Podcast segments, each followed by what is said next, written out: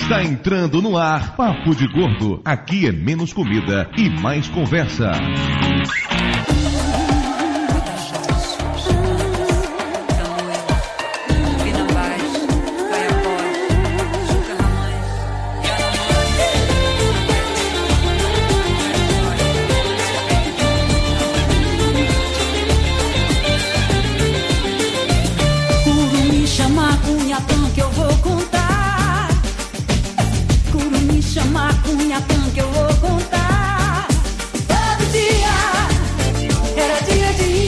Ouvintes de peso, univos! De Salvador, aqui é Dudu Salles e eu já me vesti de índio. Que medo! Quando Ai, você cara, fez teste pro Village People. Você não vai querer saber os detalhes, Flávio, acredite. Nossa Era o- senhora, você fez teste do sofá pro Village People? Cara, Eu não não tem o touro sentado? É o urso sentado. É aquele, aquele encosto, né? O caboclo sentador, né? Que baixava em você de vez em quando. De Resende, aqui é Mayra e vá à manifestação folclórica e não me chame. Puta, curti e dei RT nessa sua frase, total, viu? Nossa senhora, a gente vai falar como se estivesse no Twitter agora? Nossa, que nojo. dica. Cara, que nojo que eu tô pegando de gravar com vocês. Nossa senhora. É, de São Paulo é Flávio. E gravar podcast não é programa de índio. É uma puta de uma roubada. E que tem diferença de um pro outro, não entendi. Ou, Ok, então tá. Ah, de- durante o programa, vocês vão descobrir a diferença. Então tá. Do bairro Jabur, no Rio de Janeiro. Eu sou o Maicon, mais conhecido como Jabur Rio, eu tô de volta. Nossa, que coisa legal, eu tô de volta. Depois de fazer mimimi no Twitter durante três meses, me chamaram pro Papo de Gordo outra vez. Que lindo! de Salvador, aqui é Ricardo Ferro e fazer frase pra podcast é programa de Concordo plenamente, mas como o Flávio já disse, em algum momento deve ter sido cortado. As frases foram a primeira coisa que a gente, co- que a gente copiou do Nerdcast, não dá pra parar com isso, não. Aqui é Pablo Peixoto e uma hora dessa eu escapei de estar no estádio lotado. Sério, você é pro estádio lotado hoje, cara? Eu Você, ia pra São Januário hoje. puta, você Nossa. se odeia mesmo, né, velho? Eu não falei de onde eu sou, né? Precisa, né? Se você ir pra São Januário, em teoria você tá no Rio, né? É. Um é um mineiro que tem um jatinho, né? Eu fiquei imaginando o contrário, ele lá em São Januário dizendo assim, porra, meu nome é Pablo e essa noite eu escapei de gravar um papo de gordo. É, se fosse o contrário, seria isso. Mas o interessante é que eu saí aqui da Barra, eu chego em São Januário do mesmo tempo que eu saísse de Juiz de Fora. Então. Muda pra juiz de fora, pô. eu acabei de mudar pra cá, cara. Quer que eu volte? Pois é, ouvinte de peso, hoje estamos aqui para bater um papo sobre programas de índio. Aquele tipo de roubada que todo mundo já se meteu uma vez, além de, obviamente, gravar podcast numa quinta-feira à noite, quando todo mundo poderia estar dormindo, jantando, indo no cinema, ou até mesmo fazendo sexo, dependendo da situação. Não o Ricardo, que ele tá brigado com a mulher e tá dormindo na barraquinha do lado de fora. Mas todos os outros, em teoria, teriam uma chance. Tem gente que faz isso na sexta-feira e no sábado à noite também, né, Dudu? É mais índio ainda. Dormir na barraca? É, dormir na barraca, fazer sexo ou gravar podcast? Agora fica na dúvida. Gravar podcast, cara, porra. Ou o Eu Ricardo já cansei Ferro de na não barraca. gravar. Na barraca fazendo Cara, eu acho que tô- gra- gravando podcast. Eu armei a barraca, Dudu ficou admirado quando veio aqui em casa que queria até tirar foto. Foi, foi. E agora o Jabur vai gravar o podcast na barraca do Ricardo Ferro, é isso? Cara, não se preocupa não, porque o Ricardo Ferro só promete e não cumpre porra nenhuma, cara. Experiência própria, né? Ah, Eu gostei de não cumpre porra nenhuma, sentiu a mensagem? Antes que isso aqui descambe pra viadagem, gostaria de apresentar os nossos convidados. Jabo Rio, diretamente do Pirata Cast, mais uma vez, bem-vindo ao Papo de Gordo. Tô de volta, tô de volta, né? Porra, depois de tanto encher o saco, de tanto é, deixar você participar lá no Baú Pirata, né, cara? No Pirata Cast, você deixou eu vir aqui também. Tudo bem, tô de volta. Além disso, Ricardo Ferro, nosso de Vasco Onabi. Ricardo Ferro, você tem algum jabá pra fazer? Não, não, não, nenhum jabá não. Ninguém visita mesmo no blog, nada. Então faz do blog aquela- do Divasca, pô. Aquela. E falando em mimimi pra participar, tem uma outra pessoa gravando hoje que dia desse virou pra mim no Twitter e falou assim: Poxa, quantos quilos será que eu preciso engordar pra voltar a gravar o Papo de Gordo? Não é, senhor Pablo Peixoto? Pam, pam, pam. É verdade. Só pedindo, né? Às vezes nem pedindo resolve, cara. Você conseguiu pedir. Mas eu sou, mas eu sou um magro de alma Eu que gorda, sei. porque minha consciência pesa. E se as pessoas quiserem acompanhar a sua consciência pesada por aí, onde é que eles lhe acham na internet? podem achar através do programa Quatro Coisas, no YouTube barra Quatro Coisas, com detalhe que o A é o número 4, porque um filho da puta pegou Quatro Coisas escrito com A e tive que adaptar. Eu, quero entender por que quatro coisas, não pode ser cinco, não podem ser três. É Ah, porque durante o programa Quatro Coisas eu falo quatro coisas diferentes sobre um assunto. Uma coisa boa, uma coisa velha, Aham, uma aham. coisa nova e uma coisa tosca. Ah. Os programas são bem legais e eu realmente acho que você devia fazer um sobre maionese. Eu acho que é um tema polêmico que pode render. É um- Coisa tosca, pelo menos a gente já sabe. essa história de maionese é uma coisa meio mamilos, né? O programa de hoje pesa 618 quilos, que nos dá uma média bem razoável de 103. Não é das melhores, mas também não é das piores. Passou do 100, sempre tá no lucro. E vamos lá pros e-mails que esse papo hoje promete. Promete ficar um assunto sobre maionese, né? Vem cá, quem é que vai começar a cantar primeiro aquela música da Gilmelândia, hein? Qual? Maionese. Ele me bate, bate, vem de maionese. Meu Deus! Acabou.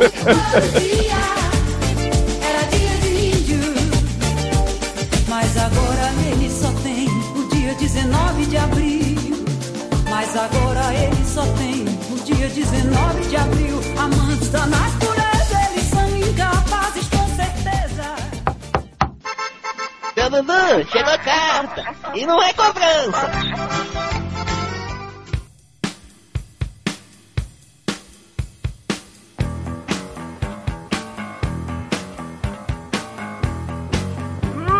Muito bem, senhores PH Santos e Carlos Tourinho. Estamos aqui para mais uma emocionante leitura de e-mails do Papo de Gordo, diretamente de Fortaleza. Eu tô receoso, porque eu tô vendo os negocinhos subir e eu tô tentando botar a minha voz na altura da sua voz ali, ó. Ah, consegui! Boa. Eu tô receoso porque eu tô dividindo um quarto aqui com o Dudu Salles e PH. Eu tô achando que eu sou a terceira, a terceira vela aqui, vamos ver. O problema não é isso, o problema é que no momento o PH Santos está na minha cama. Tô sentadinho na sua ponta. Opa! Quanta viadagem, ai que absurdo. Aí o cara viaja, deixa a mulher longe, sozinha em casa, vem pra Fortaleza se trancar num quarto com dois marmanjos. Depois pega fome, não sabe porquê, né? Com certeza. Não me falem nada. Eu só, só vem mais tirar foto comigo, então deixa quieto. Pois é, estamos aqui no Desencontro em Fortaleza. Foi bem legal o evento. Hoje é o último dia do evento, sábado. E foi um evento bem legal, né, PH Santos? Você foi palestrante. Inclusive, o PH ficou todo preocupado comigo, Torinho, porque foram comentar pra ele que ele moderou mais o painel de podcast do que eu. Ele me pergunta assim: bicho, você fica chateado assim que estão falando isso aí de, de você e tal? Que mentira. Ou é porque o cara vem na minha terra e vem moderar o meu painel? Tá PH errado Santos, isso. se a sua estrela não brilha. Safado, nojento. Estou roubando até o seu bordão agora. pois é, mas estamos aqui em Fortaleza. O desencontro foi bem legal. Queria deixar aqui os meus agradecimentos ao Emerson, ao INH, que toda a galera que organizou. Porra, foi muito bom estar aqui em Fortaleza. Minha primeira vez em Fortaleza. Comeu feijão verde, Dudu? Comi feijão verde duas vezes. Pra quem não sabe o que é feijão verde, eu tenho que fazer um turismo gastronômico em Fortaleza só pra falar do feijão verde, que é uma parada muito bizarra. É muito bom isso. Mas assim, é, tem foto no Twitter do Rogério Bonfim, tem foto no Twitter do Dudu, já tem foto no Twitter do Guanabara, é, é a máfia do feijão verde que eu tô, eu tô aplicando aqui. Agora uma coisa que eu queria falar, Dudu, que o evento você não veio ano passado, né? O Torinho também não tava aqui ano passado. O evento melhorou 300%. Não que ano passado tivesse ruim, mas assim, a- o nível de organização que era aceitável ano passado se tornou muito, muito bom. É, a- a- as palestras estão boas, estão muito boas mesmo, bem variadas, que é o mais interessante. Foi bem legal, nós tivemos um painel sobre podcasts na sexta-feira e no sábado rolou uma discussão sobre pirataria com PH Santos, Jurandir Filho, Izzy Nobre, Rogério Bonfim e Felipe Neto. Felipe Neto chegou lá no palco, na hora que chegou as meninas começaram a gritar: Tira daí, eu quero pegar, eu prefiro pegar. Certeza. É, não me chamaram, né? Porque o povo tá com inveja, porque eu tenho muitas mentions, mas. Mais uma piada interna. Se você não entender, ouça o Pauta Livre News que você vai certamente entender por que Torinho é celebridade. Mas enfim, é isso. Chega de ficar falando sobre o desencontro. Vamos adiante que essa leitura de e-mails do Papo de Gordo temos muitos recados a dar. Primeiramente, PH Santos, você que adorou o painel do Rogério Bonfim sobre o Facebook, você conhece a página do Papo de Gordo no Facebook? E curto. Você curte? Sim, mãozinha pra cima. pra cima, pra cima, ei! mãozinha, mãozinha, ei, mãozinha! Pai baiano é uma merda, não pode chegar no podcast, começa a ficar cantando a chefe, puta que pariu. Pega Santos, qual é a fanpage do Papo de Gordo no Facebook? É difícil, mas é papo de gordo. Isso pra caralho. Inclusive, é só ir lá na, na busca, né, Dudu? Papo de gordo. O, o Facebook ele é inteligente com as coisas boas. Você digitar papo, ele já vai oferecer o gordo pra você. Aí você ah, entra na página, nem lê, pra não desistir. Curte logo. e depois dá uma olhada na página, é, é- é show. É isso aí, eu quero muito que todos vocês curtam a página do Papo de Gordo no Facebook. Queremos vários e vários ouvintes por lá. Estamos interagindo com as pessoas por lá. E, porra, é muito importante saber que vocês estão nos curtindo de verdade. Inclusive, todos os posts do Papo de Gordo tem um botãozinho curtir. Pode chegar lá, pode clicar, pode curtir cada coisa, compartilhar nas redes sociais. Se o mundo está no Facebook, me ajude a levar o Papo de Gordo para o Facebook, por favor. Uma pergunta, Dudu. O Facebook agora permite mensagens pras páginas. Antes não permitia isso. Eu, eu, Rafael Santos, posso perguntar alguma coisa pro Papo de Gordo? Pode perguntar pro Papo de Gordo, mas quem vai responder será, provavelmente serei eu e não o Papo de Gordo, tá? Eu- mas eu posso ficar na minha cabeça que é tipo uma pessoa, o Papo de Gordo, assim. pra humanizar, você tem que humanizar a marca, Dudu. Deixa eu te ensinar a marketing. É o nosso amigo que responde, pô. É isso aí, você vai receber uma resposta mais educada de, de um gordo dentuço, mal-humorado, que provavelmente será o Flávio Soares nesse caso. Eu tenho medo do Flávio, já falei isso também, né? Assim, o, o Flávio, ele é um dos caras que tem as piadas mais elaboradas que eu, que eu acho. E eu não consigo fazer piada com o Flávio, porque ele tem resposta pra todas as minhas piadas. Então, Flávio, abraço.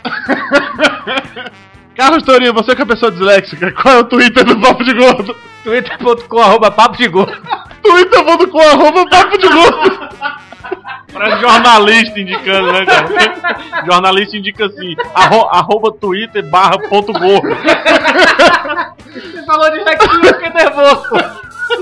Pega Santos, você que sabe tudo, qual é o e-mail do Papo de Gordo? Cara, tem que ser papo de gordo, arroba papo de gordo, serve? Com.br. Aê, muito bem, todo mundo, todo mundo sabendo tudo aqui, maravilha. Vocês estão inspiradas, inspiradíssimas. Quem estava também muito inspirado foi o nosso ouvinte Arthur Santos Jeremias, que mandou o desenho de eu e Mayra naquelas figurinhas do Amaré, inspirado no último programa, quando Mayra comentou que ela colecionava as figurinhas do Amaré. Não sei se todo mundo já viu isso, mas vai ter um link aí no post com a imagem.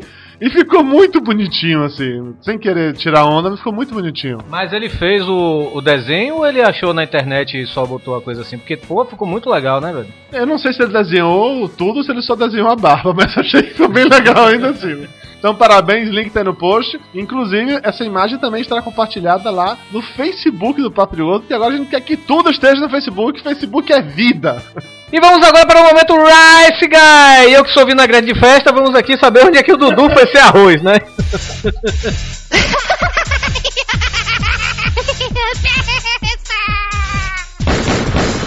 No more, Mr. Rice Guy.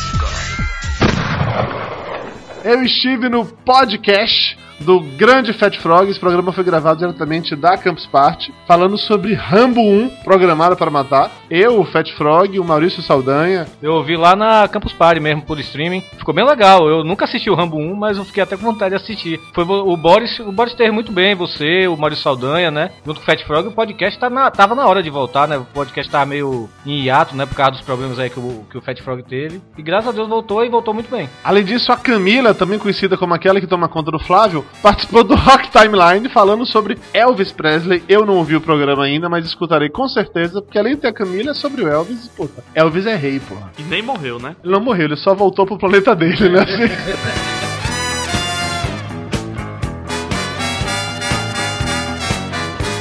Se você não quiser ouvir o feedback do programa anterior, pule diretamente para 28 minutos e 7 segundos.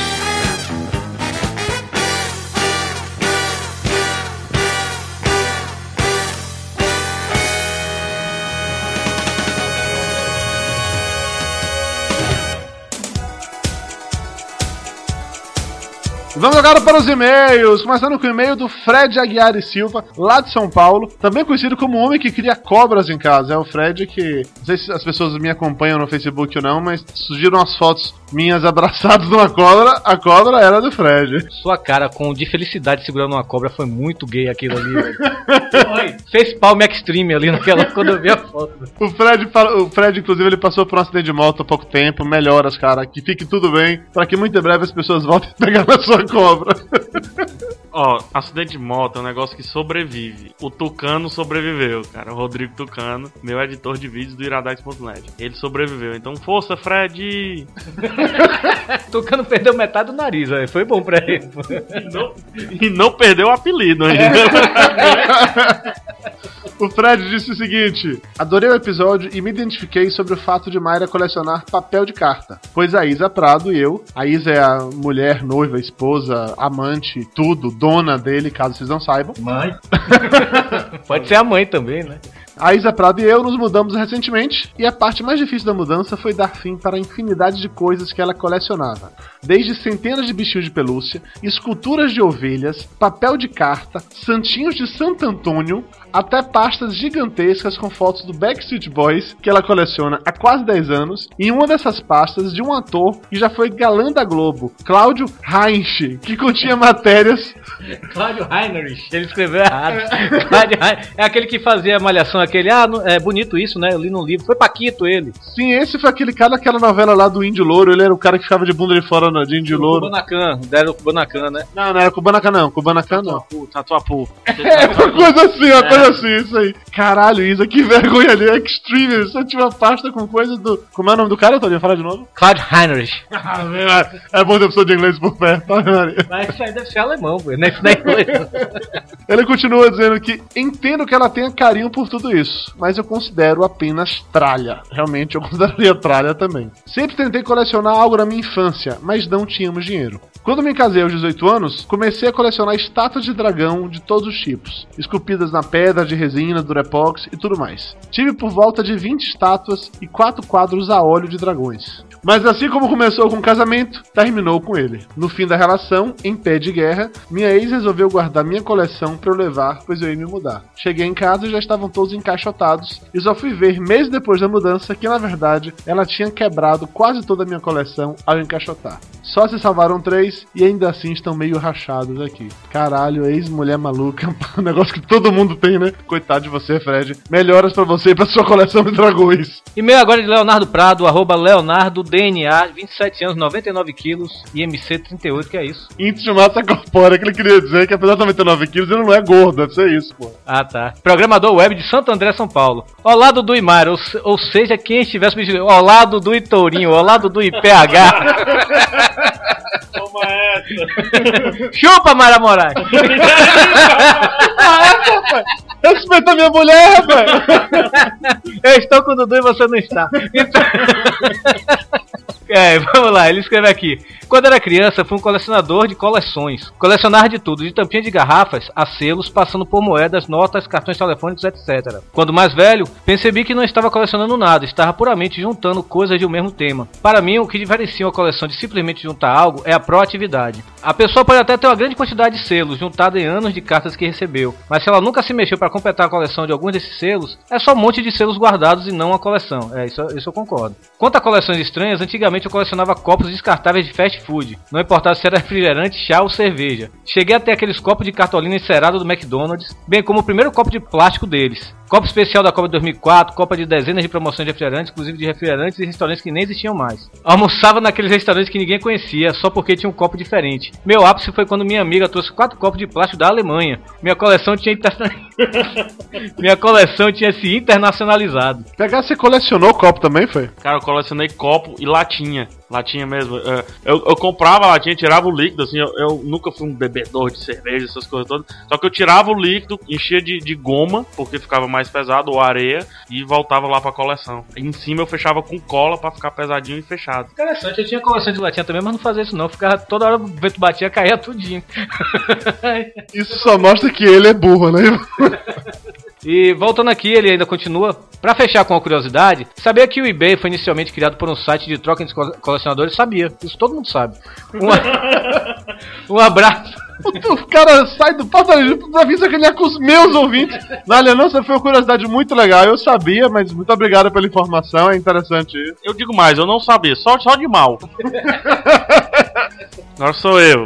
E-mail: Luiz Freitas, do blog do Doc. Olá, galera de peso. Eu tenho três filhos, sendo um pequeno de apenas quatro. E a maneira que encontrei pra manter meus carrinhos intactos foi dar uma cópia exata para ele de presente. Ele o de 4 anos. Assim ele tem o DeLorean, o Batmóvel, o Match 5 dele e deixa o meu quieto na estante. Uma dica boa também é, naqueles modelos que vem uma base parafusada, não tirá-la, pois se o carrinho não pode andar, não desperta tanta atenção na criança, a não ser que ela quebre a base né, e use, né?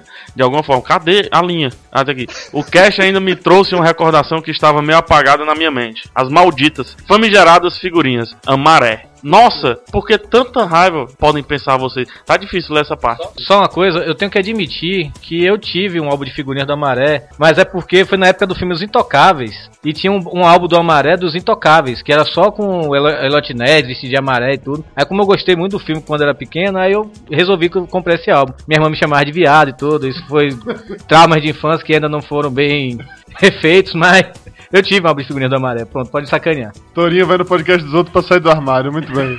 Nossa, por que tanta raiva? Podem pensar vocês. Acertei, pô. Bem, minha mãe teve uma infância muito pobre e estudou apenas até a quarta série do ensino primário, de modo que muitos dos seus sonhos de infância ela projetava e tentava se realizar através de mim. E isso inclui ter cadernos bonitos na escola também. Isso não seria problema algum se eu fosse uma menina, pois todos os meus cadernos tinham, em cada página, no topo superior esquerdo, uma figura amaré. Isso mesmo, todas as páginas, pontos. Meus cadernos eram praticamente um álbum de figurinhas amaré. Agora, isso acrescido do meu nome de batismo, Luiz Fabiano, ne. Repito, Luiz Fabiano, ne. Que mudei por conta própria depois. Imagine o quanto eu era zoado pelos meus amados coleguinhas. E as crianças de hoje ainda reclamam dos pais. É só, só um negócio, eu tenho que falar. Eu, eu acho que eu descobri um, um negócio que minha mãe fez há muito tempo comigo. Eu acho que eu descobri a razão disso. Eu gostava muito de He-Man e tudo mais, né? Da minha época, pô. Aí minha mãe me deu uma lancheira. Minha mãe disse que ia me dar uma lancheira pro colégio comer, né? No colégio. Eu pedi uma lancheira do He-Man. Apesar da lancheira ser azul, que ela comprou, a figura era da Xirra.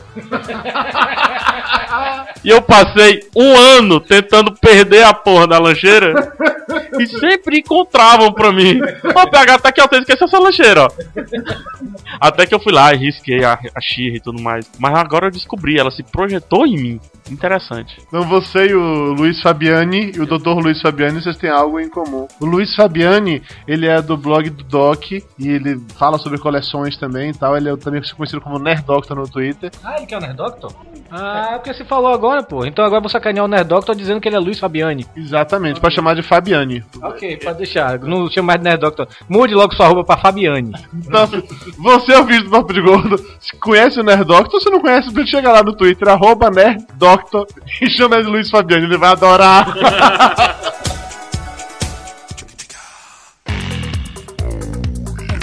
Vamos agora para os abraços. Começando com um abraço pro Henrique Acme, que foi o primeiro a comentar no cast passado, falando um clássico First. Só que ele escreveu First errado, ficou First.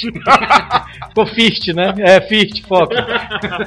Igor Cunha, que foi o último a comentar. Ele escreveu Leste? Não, ele fez um comentário assim de verdade, sei lá, escrevendo coisas relevantes ou não, mas enfim. Andrigo Cremiato, que tem uma coleção de 28 espadas, e isso querendo dizer que ele é a espada, mas ele não é.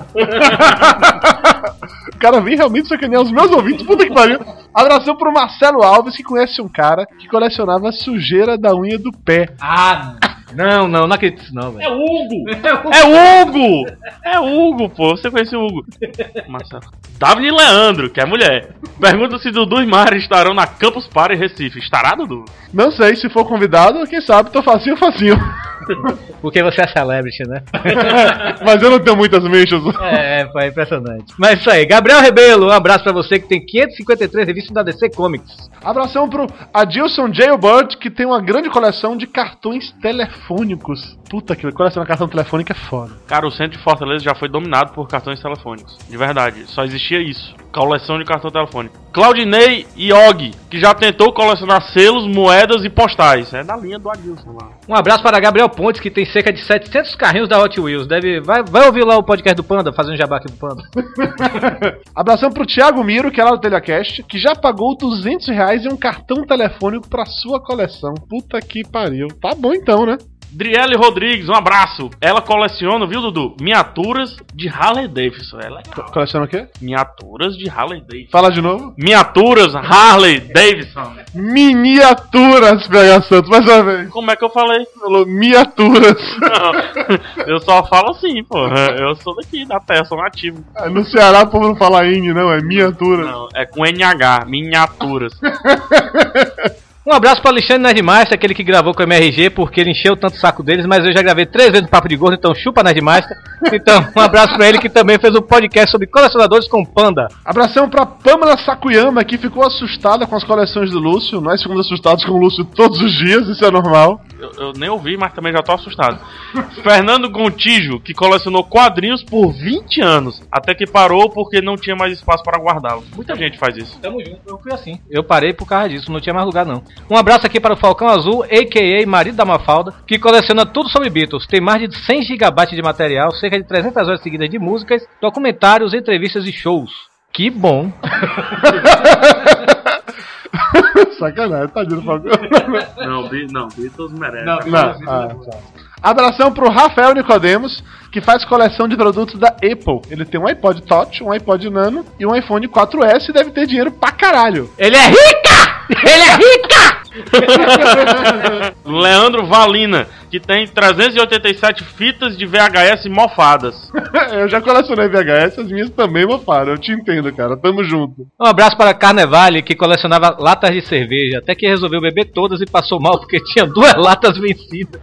um animalzinho meu. Puta que pariu. Coleção não se bebe, Zé Mané. Você tá maluco, porra? Abração pro Guinle, que pergunta o que é a goiaborosca que Mayra estava bebendo na leitura de e-mails do último cast. Então é que o resto do país não conhece o conceito de rosca. Acho que só na Bahia chama isso de É, rosca. né? aqui, aqui o povo chama caipirosca de kiwi. Não chama kiwirosca, chama caipirosca de kiwi. Caipirosca tangerina. Hoje tá mudando, né, PH? Hoje tá mudando. Mas antigamente Não, aqui é tangirosca, caipirosca, Kiwirosca. Sinrosca. Então, só pra explicar pra vocês é o seguinte: a caipirinha, que é aquela bebida clássica com cachaça e limão e tal, se você troca a caipirinha por vodka, vira caipirosca. Se você troca essa fruta, o limão, por outras coisas, vira alguma coisa rosca. Então vai ter umburosca, morangorosca, uvorosca, e Mayra estava tom- tomando naquele dia goiaborosca. Explicado, esclarecido, aulas de cachaça com Dudu Salles, muito bem. Bruno Calazans diz que Dudu reclamou do JC por demorar três anos pra chamá-lo de novo no JCast, mas não convidou pro papo de gordo de coleções. Aí foi vacilo seu, viu, Dudu? Tu não chama um cara que tem um blog de colecionismo, e chama o Panda, velho. Obrigado pelo jabá do pauta livre, pelo Panda ter ido, mas porra, chamava o cara, velho. Aí foi vacilo. Então, só pra deixar uma coisa clara, eu chamei o JC, bem como eu chamei o JC também no programa do Shrek. Só que o JC ele tem uns horários de trabalho muito escroto. Ele chega, trabalha, sei lá, meia-noite e meia, pô, era foda gravar com ele. Então, não rolou, mas sim, ele foi convidado. Desculpas dadas, agora um grande abraço pra todo mundo que mandou e-mail, que comentou, que nos curtiu no Facebook, que tweetou, que falou com a gente. Valeu, galera. Fiquem com mais um programa sensacional do Papo de Gordo. Esteja aqui de volta em 15 dias para mais um episódio no papodegordo.com.br.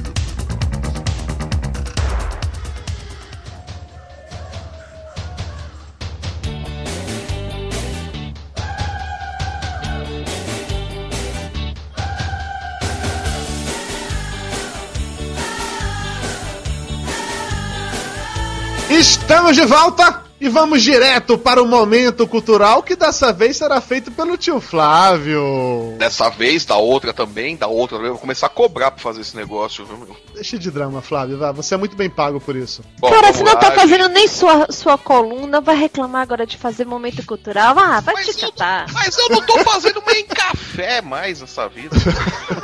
Vamos lá. Ó, presta atenção que vai cair no, no Enem essa porra, hein?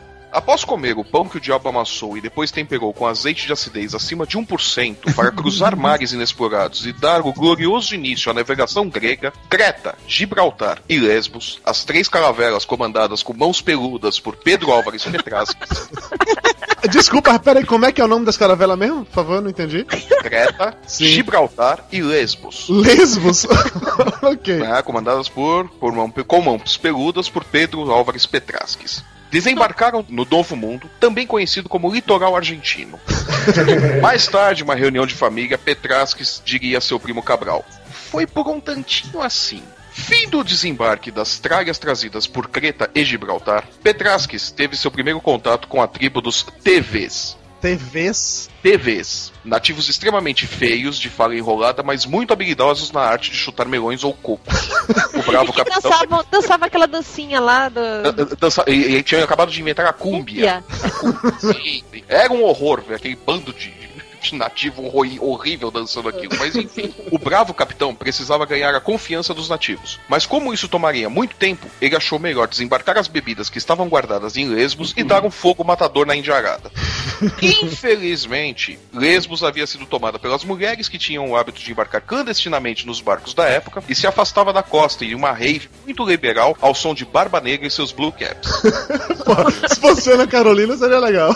Puto nas calças, mas mantendo a dignidade, nosso herói tentou outras artimanhas para ganhar a simpatia dos nativos, que mostravam pouco interesse por miçangas, colares, espelhinhos e, principalmente, pelas práticas animalescas do Capitão Petrasques com a inocente cabra que o acompanhava. Sempre a cabra, ok. ah, coisa feia ali. Vem cá, quando é que vai chegar no Alfajor? Ah, tá faltando pouco.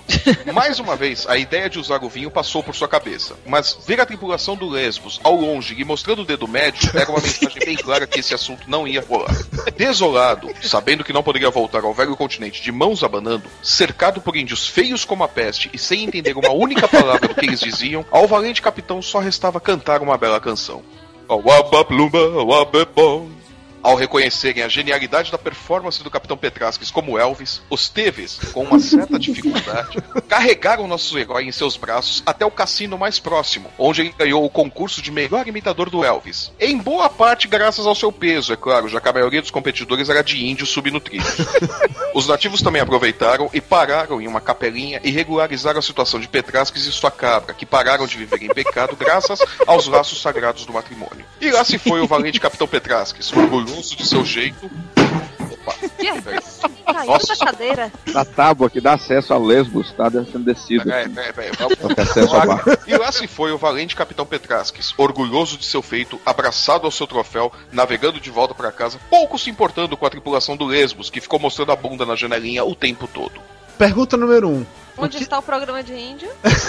Ah, era pra falar de programa de índio? Eu pensei que era pra falar de catequização de índio. Ah, tá. Nossa, que piada ruim, Flávio. Horrível, E ficou, ficou feia. ficou muito feia, ficou muito forçada. Dudu, se eu fosse você, eu dava mais três minutos pro Fábio Flávio fazer outro, outro momento cultural. Eu acho que isso daí foi a forma dele dizer: Lúcio, volta, por favor. Se os do Lúcio não faz sentido, por que, que o meu tem que fazer? Peraí, falou de Petrasques, falou da Argentina, não teve Alfajor e não teve índio. Lógico que teve. Eram os Teves. Ah. Eles eram feios como a peste. Eram queimados. ok, super engraçado, beleza. Sobe música, vamos pro tema, pelo amor de Deus.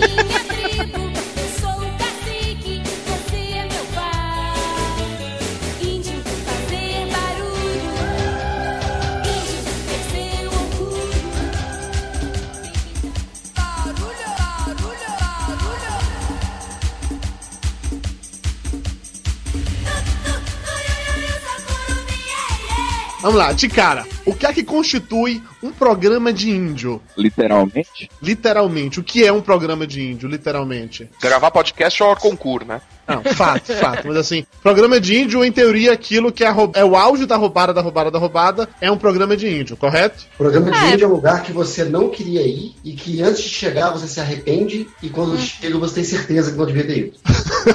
ok, ótima definição. E também você esqueceu da parte que você reza pra um raio cair na sua cabeça ou para que al- alguém materialize uma arma pra você poder descarregar em todo mundo. E pra finalizar, você chega à conclusão que você é tão babaca que quando passa você fica rindo. Pois é. Eu acho que isso caracteriza bem, assim, todo programa de índio, quando acaba, você acaba rindo do, do fato, né? Poxa, foi uma merda, mas é, a gente deu umas risadas. Não, foi uma merda, entendeu? Você não precisa passar por isso de novo. Eu queria, inclusive, propor a todo mundo aqui que a gente crie uma métrica em número de machadinhas, sacou? Cinco machadinhas é o auge do programa de índio, a gente vai dividindo isso daí pra cada coisa. O quê? Cinco machadinhas a dez machadinhas. O que é isso? O programa de índio ápice é- são dez machadinhas e um cocar. O que é? Que porra é? Machadinha Vai é dar- uma pedra que eles amarram numa madeira e saem tirando o escalpo das pessoas. Você vai, vai dar nota pra, pra cada programa de índio? Esse vale 10 machadinhas, né? Tipo, matando robô gigante, é? Tipo, exatamente, tem de copiar outros podcasts. O Nerdcast tá muito antigo, tem de copiar coisa nova, pô, senão não tem graça. Pariu, também não entende. Por exemplo, um, um programa de índio tipo que eu me envolvi há pouco tempo atrás, um certo amigo meu me ligou, me chamou pra ir na casa dele comer uma mandiçoba. Aí lá vou eu pra casa dele pra comer a mandiçoba, a mandiçoba tava tudo muito gostosa e tal. Só que enquanto eu estou lá comendo a mandiçoba, e a mulher dele tava me contando sobre como ele não dá mais atenção, como ele fica o tempo todo na internet, como tava do na barraquinha, sobre Mas só tem filho da puta, né, Rafa? Bacana, né? Se alimenta o cabra, Enquanto, enquanto ela reclamava, você tava lá comendo a maniçoba dele, é isso. se alimenta o indivíduo, dá comida, dá bebida e o Dá cara... amor, dá carinho, né? Dá fogo, É, dá beijinho, né? aham. é, rapaz, impressionante. Ainda dá maniçoba pro cara levar pra casa. Olha só, ainda ficou brincando com a maniçoba em casa, hein? Que- Exatamente. Foi, foi uma boa maniçoba, inclusive, eu recomendo. Mas não, assim, tirando a, a piada clássica com o Ricardo, é fato que na maioria das vezes um programa de índio ele se inicia na hora que um amigo liga pra você e fala: Cara, vamos fazer tal coisa? Ou então que sua mãe faz isso, ou que seu cunhado faz isso.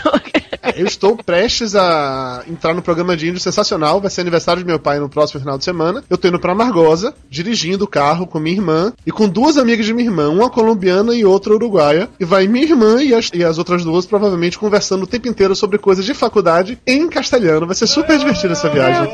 Mayra, Mayra. Dudu, nesse seu programa de índio aí, você pode reverter a situação. Você pode meter no som do carro um podcast pra elas irem ouvindo daqui até a Margosa. e aí vai ter programa de índio pra elas. Duas coisas que definem um programa de índio é o seguinte: lugar que você é obrigado a ir e que você não consegue voltar sozinho. Isso. Não voltar sozinho é uma coisa importantíssima. Tipo, carona, viajar de carona é Carona. uma roubada Não sempre. precisa ser nem viajar, você vai pra aquele show que chegou lá, choveu, você encontrou o ex, que tá tudo errado, um cantor atrasou, você torceu o pé, e aí fica todo mundo no maior speed, uhul, e você querendo ir embora. Mas show você Ó, pega Dudu. um táxi e vai pra casa. Você tá em outra cidade, você tá de carona, você não consegue voltar. Falando em show, Mayra, você foi num show do 50 Cent uma vez embaixo de chuva, não foi? Conte aí, assim. E aproveite e dê sua nota em machadinhas, por favor. Não, esse não foi nem o pior de todos, assim. Numa escala de 0 a a 10, eu dou 5 machadinhas. Mas enfim, é aquelas coisas. Jornalista, você plantão, você tem que ir. Cheguei lá, chovendo, tudo alagado, torcendo para o show ser cancelado, mas não, os filhos da puta tava lá. Tinha meia dúzia de pessoas que pagaram o ingresso e eles, em vez de devolver a merda do dinheiro, tava quase tirando dinheiro do bolso para devolver pro povo. Mas não, vamos fazer o show. Ok, fizeram o show. Só para vocês terem uma ideia, a gente ia ficar num, num camarote lá feito pra imprensa que desabou por causa da chuva. Me botaram em outro camarote água no joelho. E mesmo assim a galera lá. E pra melhorar a situação, era no Wet n Wild, que foi desativado pra virar um lugar de shows. E o palco tinha sido armado dentro da maior piscina lá da área de piscina. Então realmente encheu aquela porra. Virou uma piscina de verdade a paradinha. Virou, virou. E aí eu tive que assistir o show debaixo de chuva e voltar pra casa. Até hoje minha alma tá secando atrás da geladeira.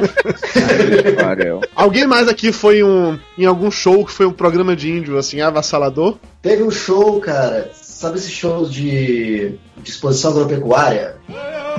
Já começou mal, já começou mal. Não, piora. Engenheiros do Havaí. Nossa senhora.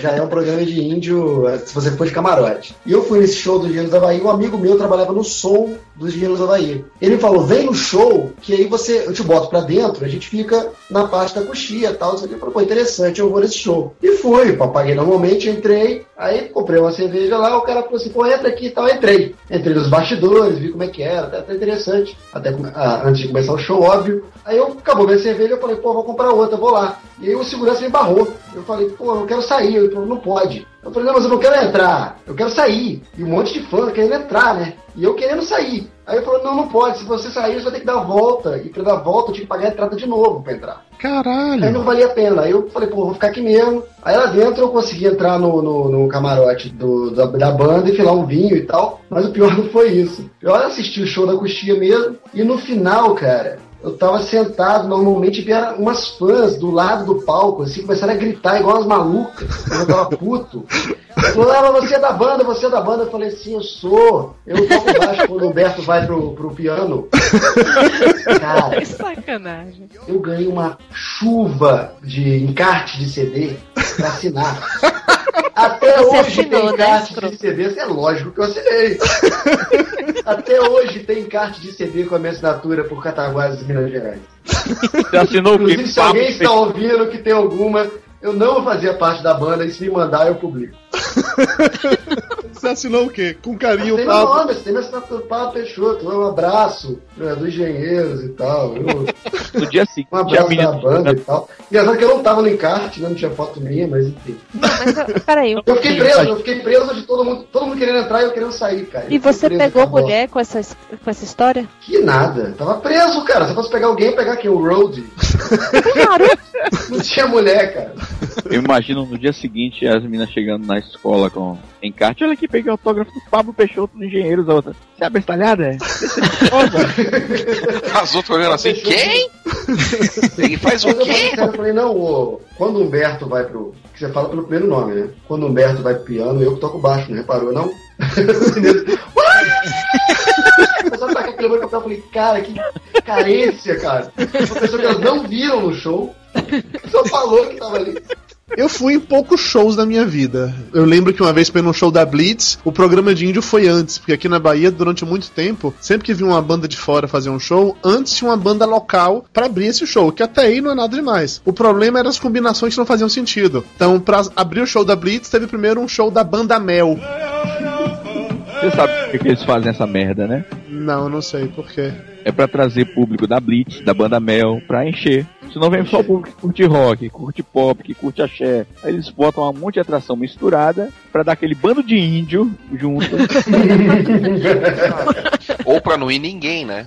Não, aqui na Bahia é padrão, assim. E antigamente eram duas bandas, hoje em dia vão três, quatro, cinco. Sempre tem um pagodão pra, pra encerrar a noite, sacou? É aquele pagodão pra pegar a raspa do tacho mesmo, que a galera que ficou na merda fica até o final sempre. Algumas pessoas, né, dona Mayra, quando vão nesse show que tem várias, várias bandas, na hora do pagodão tá tão doida que se joga no pagode. Não é Mayra no festival de verão. Podia ser pior, podia ser no sertanejo, né? Sim. É, rapaz, Eu podia fazer coraçãozinho com a mão e ficar vesga.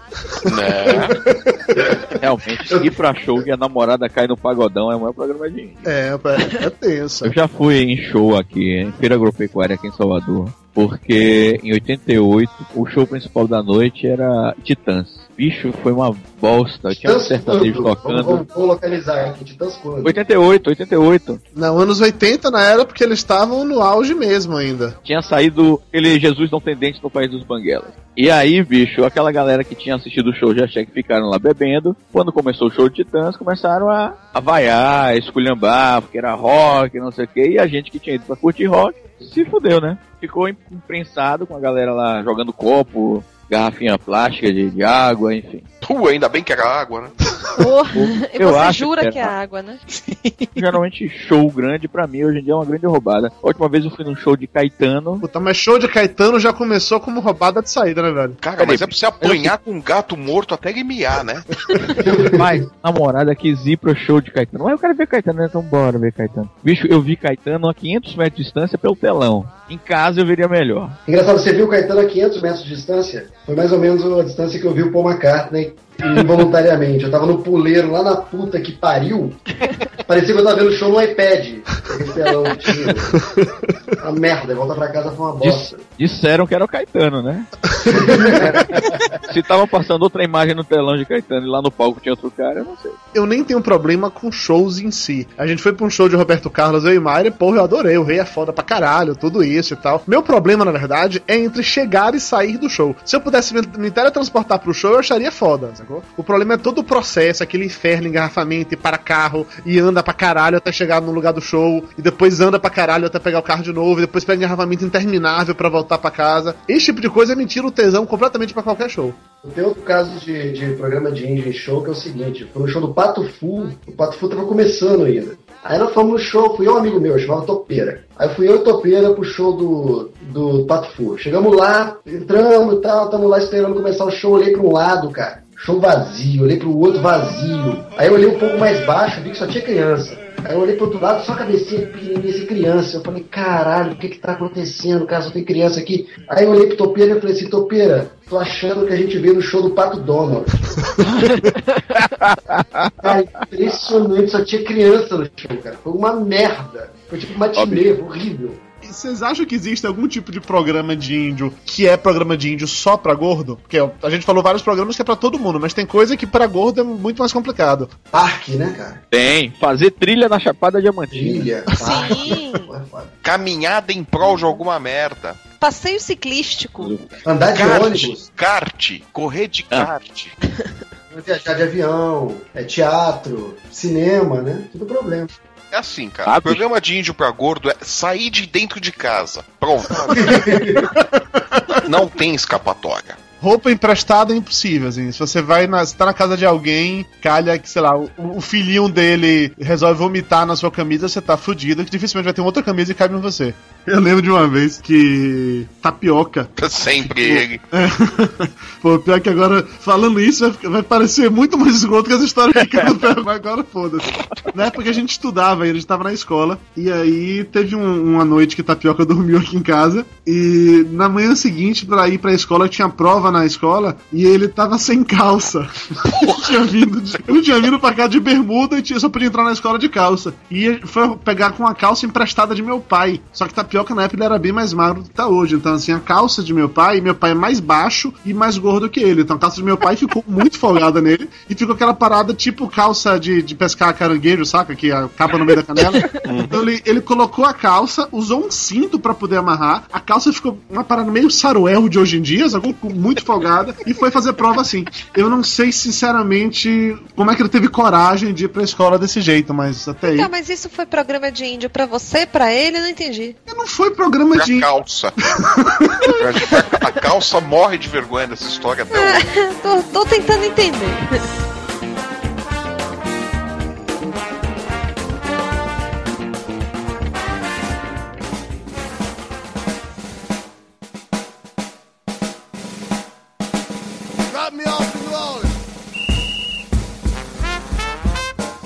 Programa de índio, mas programa de índio de verdade? Putz, Aniversário de criança.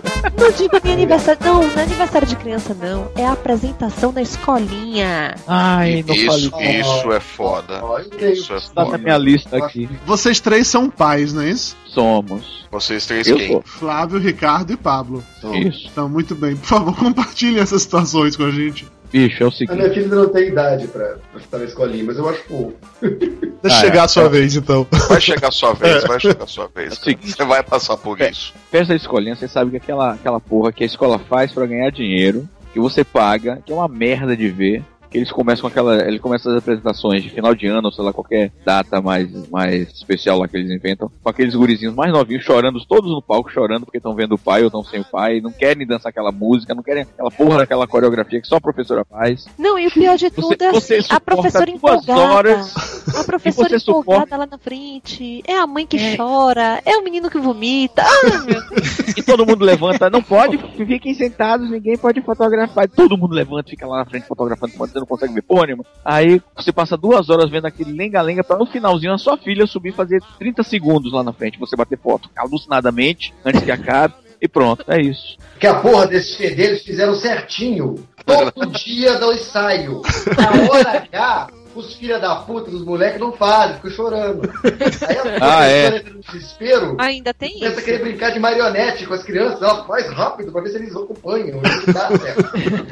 Vai ficar dançando né, na frente do palco, né? Balançando os braços assim, ó, seus demônios, assim que faz. Não, e depois, quando vem o, o DVD com a apresentação pra você assistir. Cara, eu já sou da seguinte política, eu vou pra esses negócios, é, essas festas, essas coisas que, que, que escola arma, é aquilo. Terminou a, a, a presepada que o meu filho tem que fazer, maravilha, eu pego o garoto e ó, zarpa. Mas é isso que eu faço, Flávio.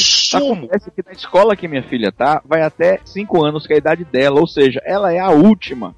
Se fudeu. eu só posso Aí eu tenho que chegar cedo pra pegar cu, lugar. Eu tenho que chegar cedo pra pegar lugar. E só saio depois que ela se apresenta, bicho. É Chega no final, chega no final. Você sabe que ela vai Ah, te bicho, apresentar. lotado de, de pai e mãe alucinado lá na frente. Ó, A primeira vez que ela, que ela é muito tímida, né? A primeira vez que a escola começou a inventar essa, essa história, ela não queria ensaiar, não queria nada. Eu falei, Catarina, você quer ir lá na frente, quer dançar no dia, no teatro? Você quer dançar? Quer se apresentar pra todo mundo ver? Não sei o que. Eu não, não quero. Então pronto, não vai. Aí disse a professora que ela não ia. No ano seguinte, Catarina tá ensaiando, vem a ver. Eu falei, não, ela não gosta. Não, vem a ver. E a sacana tava lá dançando. Eu falei, puta merda, vou ter que ir nessa. Porra, pronto, aí Quase que você chegou em casa e começou a botar defeito, né? Fica Ela tomou você tem certeza mesmo, filha? Você quer isso? Jura? Não prefere uma Barbie? Porque meu pai fugiu de todas as apresentações de quando eu era criança. Todas. Eu não me lembro de verdade de ter visto meu pai em mais do que, sei lá, uma ou duas vezes nessas apresentações de Dia dos Pais de colégio. Final de ano, ele nunca ia. Na do Dia dos Pais, ele era forçado aí, e invariavelmente era num domingo, ou se não fosse domingo, era um sábado, uma coisa dessa. Eu lembro que meu pai, ele chegava na hora mais ou menos que era a minha apresentação. Ele normalmente já tinha tomado uns uísque antes, chegava, chegava lá do fundo do, do auditório, aí me olhava, pra, era pra eu vê-lo, na verdade, né? Pra ver que ele tava lá. Aí depois que ele percebia que eu já tinha visto, ele se mandava e ficava por isso mesmo. Depois não voltou nunca mais também. É um programa muito escroto. Eu acho que só mãe gosta de fazer dessas coisas. Cara, recentemente teve a festa do Dia dos Pais. Eu, eu acho que tem um curso que os diretores e professores fazem pra fazer sempre tudo igual, do mesmo jeito, sem sentido nenhum pra criança. Vem aqui, não sei quem vai recitar um poema, a criança recita tudo errado, fala baixo, com medo, ninguém ouve, depois, é, bate palma. Bicho, e depois, agora tem um lanche, tem um café da manhã pros pais. Bicho, é um saco isso. Você, você vai lá pra ver o que, que tua filha tá fazendo, se ela tá desenvolta, se ela tá desinibida, tal, mas no fim, no fim, é um, é grande merda aquela, aquelas festas de, que as escolas inventam para as crianças apresentarem. Eu, eu, eu vou forçado, mas a criança pode sentir a falta, né? Pô, porque meu pai, porque o pai de fulana veio e meu pai não veio. Por que, que todo mundo tá ensaiando e vai se apresentar e eu não vou? Então, quando ela crescer, ela decide. Como eu, quando, quando cresci mais um pouco, eu disse que eu não queria participar de porra nenhuma dessa, dessa escola, fazia mais nada. Virou antissocial, entendi. Exatamente, até hoje. Você, você acaba pegando a peste de antissocial nesses casos aí, mas o que eles fazem também é, o- é o inverso, né? Eles te forçam a uma convivência que você não quer, né? Eu acho que quem devia promover as festas de escola tinha que chamar um produtor de eventos, alguém que entendesse a- E vocês iam funcionamento. pagar por isso? Já paga, porra! Já paga! Você ia pagar. Não, não, ia ficar bem mais caro, nego. Ia ter Tá muito passarela. mais- é. ia ter Bicho, mas talvez fosse um negócio mais dinâmico. Tivesse- Talvez tivesse alguma coisa diferente. Bicho, não ia resolver nada, porque na hora da apresentação as crianças iam começar a chorar, não iam querer Pois fazer é, do mesmo ia jeito. adiantar, Não, não ia não, porque eles sei lá, botava- as crianças por atores, né? Botava, tipo, é uma tipo No papel de Catarina, né? Botava uma, umas assistentes de palco, umas dançarinas do Faustão, uma coisa assim pra animar o Dia dos Pais, por exemplo. Claro, botar, botar as mulheres com pouca roupa, peito de fora e tal, aí pronto. Gente, só tem um jeito de resolver isso. Dá pra resolver isso em duas palavras. Open bar.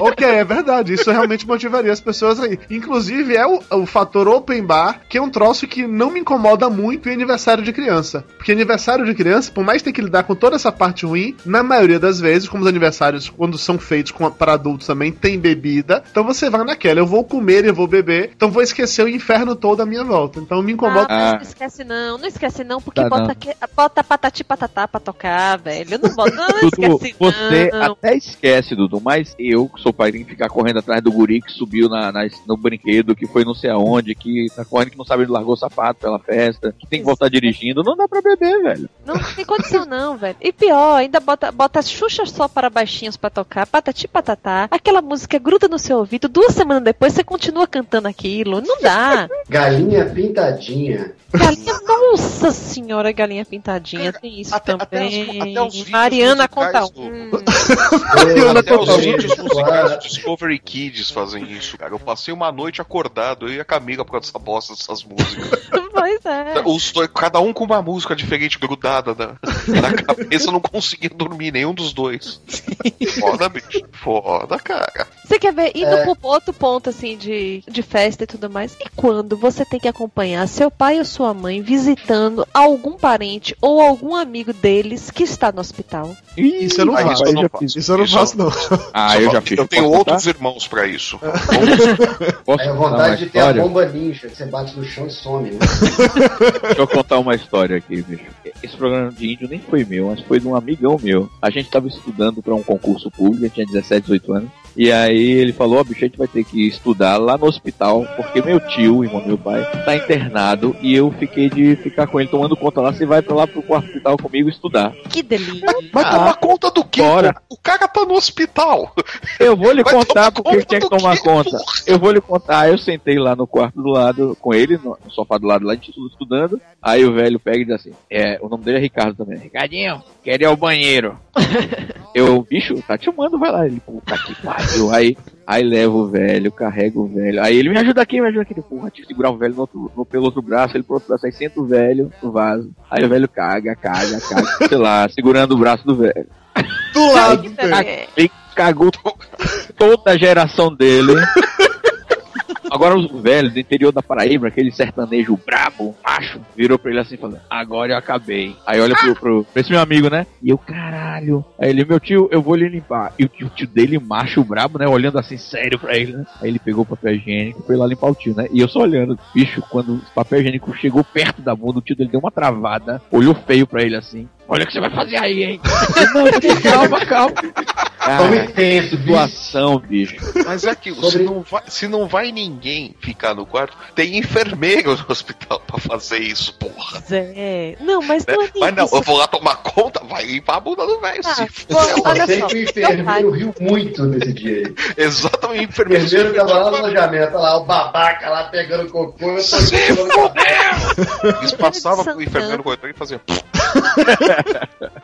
Meu pai já saiu de Feira de Santana, foi pra Salvador. Eu tive que sair de casa, ir na rodoviária, buscar, levar no hospital e ainda fica lá fazendo sala, aquela conversinha que não vai, não leva ninguém a lugar nenhum. É, e aí, pois é, né? Eu acho que tá Calor, né? quente, tá calor. Aí a comida do hospital é ruim, né? Ah, mas aqui e o médico, ah, muito simpático, me explicou tudo direitinho, que que tava acontecendo. Agora só falta duas operações, umas três injeções. E aí vai, e você fica naquela. Você não conhece ninguém ali. Você só conhece o meu pai. O dito Ah, cujo que está na daí- cama, que você já viu uma vez ou outra numa festa de aniversário qualquer. E a Seu família pai que toda. você viu uma vez ou outra? Não, Ricardo. Ela estava acompanhando o pai, indo visitar Ah, alguém. entendi. Ah, sim, sim, sim, entendi. Perdão. Eu tava pensando aqui, porra, que filha desalmada. Pessoa que você viu uma vez ou outra. Porra, que pai ausente do caralho. Mas aí, ainda em criança, eu acho que batizado de criança também é uma parada mais escrota. Porque batizado é um negócio que, sei lá, não faz sentido na minha cabeça, entendeu? Em várias... Eu não vou, eu não vou. eu não vou. Evento que minha filha não tem que ir, eu não vou. Como assim? Não vou, bicho. É velório, eu não vou. Eu digo, eu não vou porque eu não gosto disso. Eu não vou. É aniversário da sua tia, eu não vou. Aniversário da sua sogra, eu não vou. Eu não vou, bicho. Gosto. Aniversário de casamento, você não vai?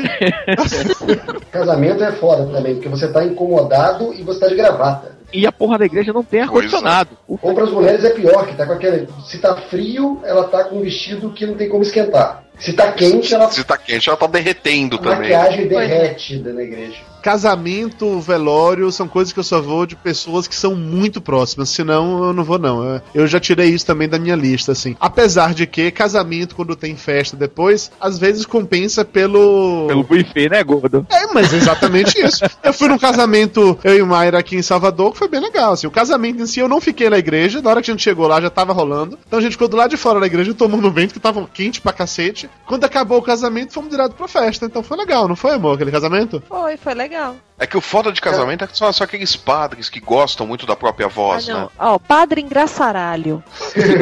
Moral, Padre moral. e, e padre que gosta de ouvir a própria voz, né? Falar eternamente. E aí, e quando conhece os noivos? Puta que pariu. Quando batizou um deles, né? Ah, conheci alguém vim aqui pequenininho, de nariz E conta, Tá suja, né? Ainda tá suja ainda, não. É, eu sei como é que é. Casamento é o único lugar, em igreja, né? É o único lugar que eu ainda fumo. Porque toda hora eu preciso sair pra fumar um cigarro, é impressionante. tipo assim, vou sair um pouco para fumar um cigarro. Chega lá fora, não fuma porra nenhuma, né? Você fica, dá um tempo, dá uns 15 minutos, tempo do cigarro, não sei o quê, e ele volta. Aí dá 10 minutos, dá uma vontade de fumar de novo. Agora pro lado assim, vou fumar no cigarro, com licença. Todo mundo acha assim, ah, melhor, né? Que fumar aqui dentro, né? Na igreja, de respeito. Eu fico lá fora, eu dou, dou uma volta, tal, tô olhando nos twitters. Mas casamento é engraçado, porque casamento tem pessoal que gosta da festa, né? Festa é melhor, a igreja é ruim, a festa é melhor. Cara, eu acho que o programa de índio foda é quando a festa chega no momento, porque todo mundo tá bem arrumado, todo mundo tá querendo se mostrar com roupa nova, não sei o que, se, se preocupando com o visual. De repente chega um maluco com peruca, com aquele óculos colorido, um monte de coisa colorida, Cara, cara, que aquele infernal. Fica todo mundo fantasiado, cara. A gravata tá na cabeça, a mulher tirou. Cara, que, Thank you. Que, que situação. Que momento isso virou moda? Eu queria saber, quando foi que isso virou moda? Que foi do nada, assim, de, um- de uns anos pra cá. Do começou a nada assim. começou a acontecer, cara. Isso é coisa, sabe do quê? Esse pessoal que faz festa, porque aí é mais Exatamente, uma coisa promotor. pra comprar. É coisa de promotor. Você contrata promotor, Exatamente, tá nisso. Se contratar promotor, as festas das escolas vão ficar assim. E pior, festa de formatura. Aí você vai lá pra aquela colação de grau, fica um A monte de gente colação é uma merda.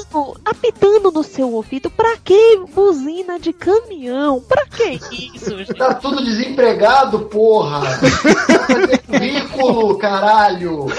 Tá lá um monte de gente com buzina de caminhão. Pá, no seu ouvido. Pá, pá. Puta que pariu. Chama 500 pessoas naquela merda pra receber o diploma. Podia ser pro atacado. Vamos chamar agora aqui todo mundo que formou com oito.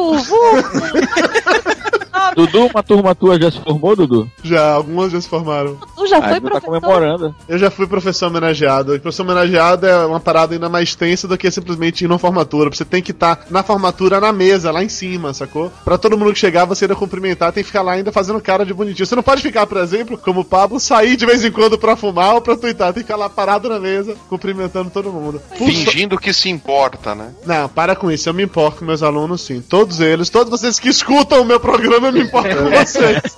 Outra técnica é você twittar no smartphone e fingir que tá rezando na igreja. Muitas vezes fiz. Deus me perdoe, Deus te amo. Pior é se o padre vê, né? Fala, como assim, filho? Você tweetou isso mesmo? Um mentir, seu padre. Hashtag fudeu. Pega aí que eu vou dar RT. Aí ele tira o dele, né? Tiro dele, né, filho? Também tava seco pra saber. Tá vibrando no meu bolso tem 10 minutos. Não aguentava mais isso vibrando.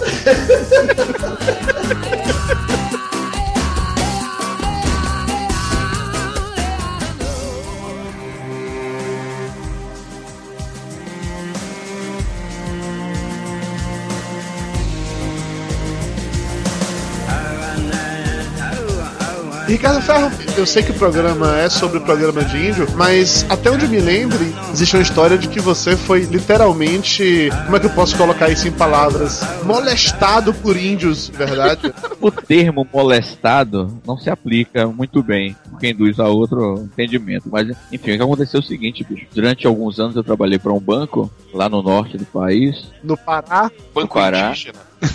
Aí eu era responsável pela implantação de internet nas agências do interior. Eu tinha que viajar para os interiores mais remotos do Pará e ensinar o gerente lá, o subgerente, o chefe do serviço a operar a internet para eles verem e-mails, enviarem arquivos, receber arquivos na época da internet de escada. de cara, isso já é um programa de índio, só pra deixar bem claro, tá? Isso é um programa de índio, porque eu passava seis meses viajando, nem em casa, bicho, ia de uma cidade pra outra. Eu lembro que uma vez eu me toquei, eu fui olhar no mapa, até fecha, eu falei, essa cidade aqui, eu olhei, eu tava na fronteira do, do país pra sair. Falei, caralho, tenho que voltar pra casa. Aí, bicho, numa dessas eu tava no, no sul do Pará, numa cidadezinha, não lembro o nome agora. Eu tinha que ir pra uma outra agência que era uma cidade próxima e um funcionário falou: Eu te levo, a gente vai de carro e volta ainda hoje. Eu, tá bom, bora. Pegamos a estrada, aquela estrada de barro, de terra. No meio do caminho começa a parar o, o- o tráfego de carro, né? Tinha alguns carros na estrada, foram parando, parando. A gente uma fumaceira, falei, bateu um carro, né? Vamos descer pra olhar.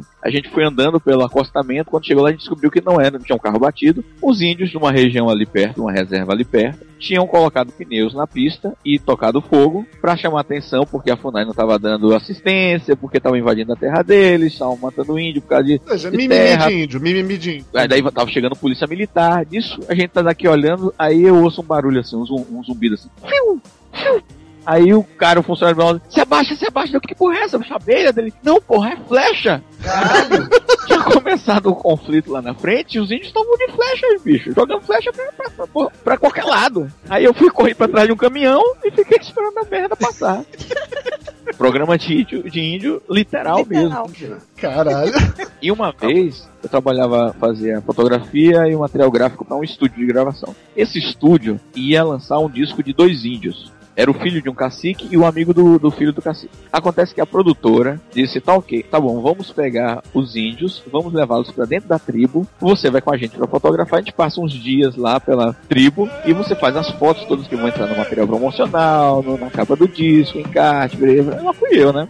Cara, eu passei umas três dias na, na aldeia. Fui pintado, aquele troço passou seis meses pra sair da pele, aquela tinta que eu tomei sol com aquela, aquela tinta urucum, não sei o quê. E a gente ficou passeando com os índios por dentro da de barco, por várias, vários igarapés e, e rios, vivendo situações assim. E foi nesse momento que você foi molestado pelos índios.